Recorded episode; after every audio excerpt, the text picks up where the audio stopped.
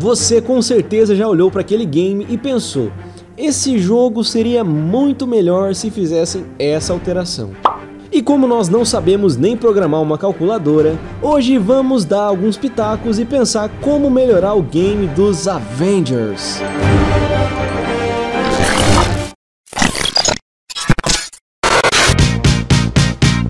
Uma grande alteração que eu faria era mudar esse botãozinho cinza aí na sua tela, deixando ele azul com um mega like que só você pode dar. Além, claro, de se inscrever e se juntar na iniciativa Game por Game. Ajuda aí, vai!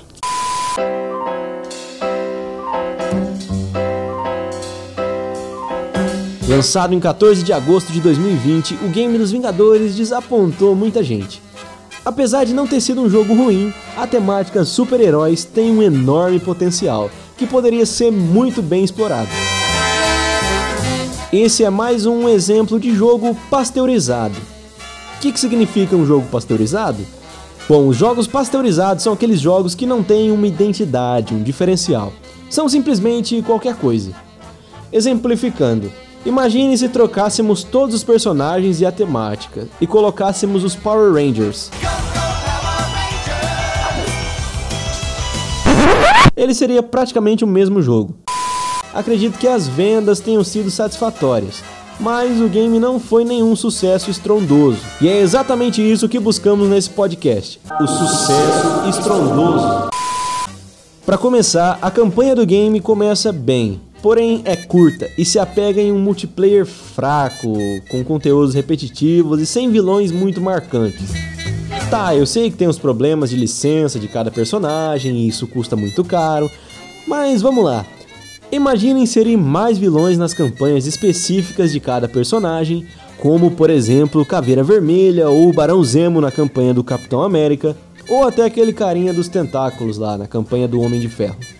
É bom estar de volta. Vilões menores que os principais, mais icônicos, que nos faça sentir vontade de prosseguir na história e não sentir que estamos rodando em círculos e matando sempre os mesmos capangas.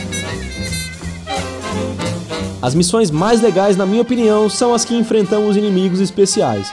No caso do Hulk velho, mais conhecido como Maestro, que nós encontramos na campanha do Hawkeye, e o Abominável, que enfrentamos logo no início do game. Que decepção.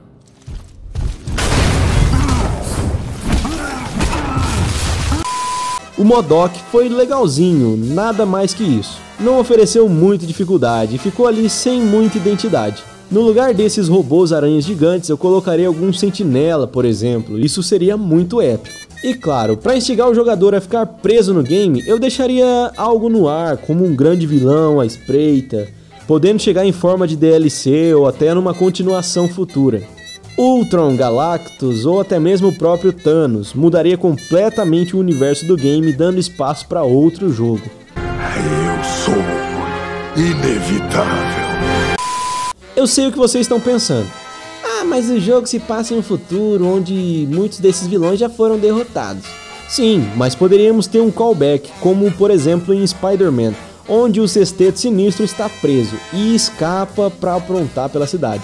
Resumindo, para melhorar a campanha seria interessante inserir mais personagens conhecidos para enfrentarmos, instigando o player a jogar para saber quem vem por aí. Agora vamos para a parte do gameplay. O gameplay, como eu já disse anteriormente, é pasteurizado, simples e bem repetitivo. O primeiro passo para o sucesso seria diferenciar cada personagem.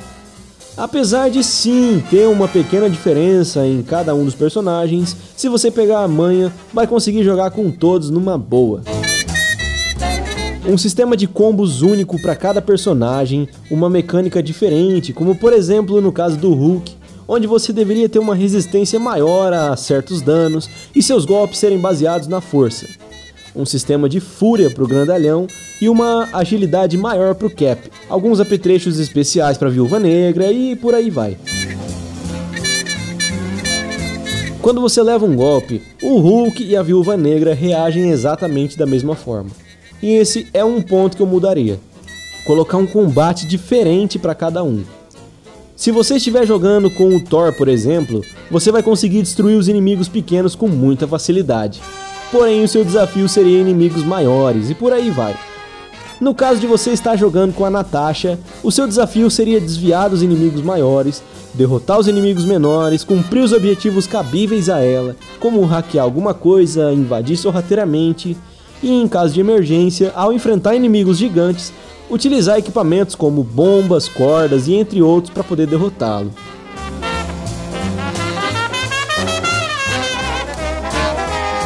Thor, Kamala e Hulk acredito que usariam uma força bruta. O Capitão, a Viúva e o Gavião Arqueiro utilizariam mais da estratégia como base para o seu gameplay. E assim acho que resolveria bem essa parte da mecânica do jogo. Claro, um dos pontos mais negativos na minha opinião é o sistema de loot.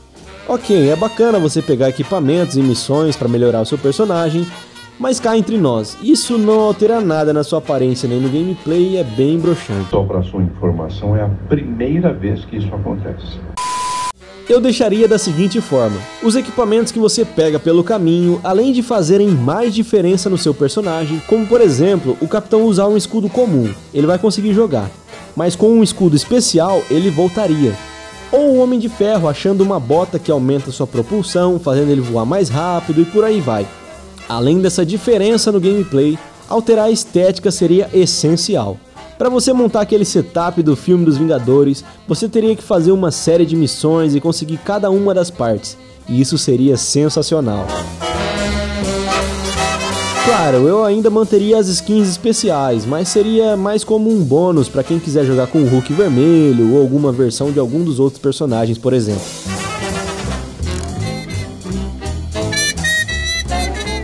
E continuando na parte do gameplay, não é nenhum segredo que o game precisa de algum polimento. Os loadings são demorados demais. A física não responde muito bem. Seria bacana, por exemplo, quando o Cap jogasse um escudo básico sem aquele sensor que faz voltar e tal, e ele errasse de alguma forma, o escudo caísse e ele tivesse que ir até lá buscar. Ou no caso do Hulk, quando ele tira uma mega pedra do chão esse espaço ficasse sem essa rocha, limitando o quanto esse recurso poderia ser usado. Além, claro, de deixar o gameplay e o cenário muito mais realista. E para encerrar, eu melhoraria a interação dos poderes dos personagens. Já pensou que da hora o Homem de Ferro lançando plasma no escudo do Cap para refletir e dar muito mais dano nos inimigos? Ou o Thor soltando aquele raio nervoso no Stark, recarregando sua armadura e dando aquele mega golpe?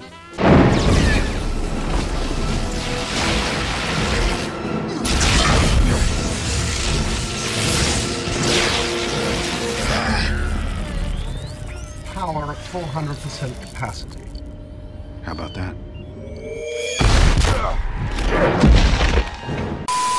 E você, me diz aí, quais alterações você faria para deixar o jogo sensacional? Deixa aí nos comentários, vai. E esse foi o primeiro episódio da nossa série de Melhorando Games. Espero que você tenha gostado, hein? Para você ver esse conteúdo no YouTube em forma de vídeo, é só você acessar youtube.com/game por game. E claro, sem mais enrolação, se inscreve no nosso feed, se inscreve no nosso canal, nos segue no Instagram e toda aquela baboseira que você já tá ligado que você tem a obrigação de fazer, hein? Por isso, vem comigo, vamos juntos descobrindo game por game.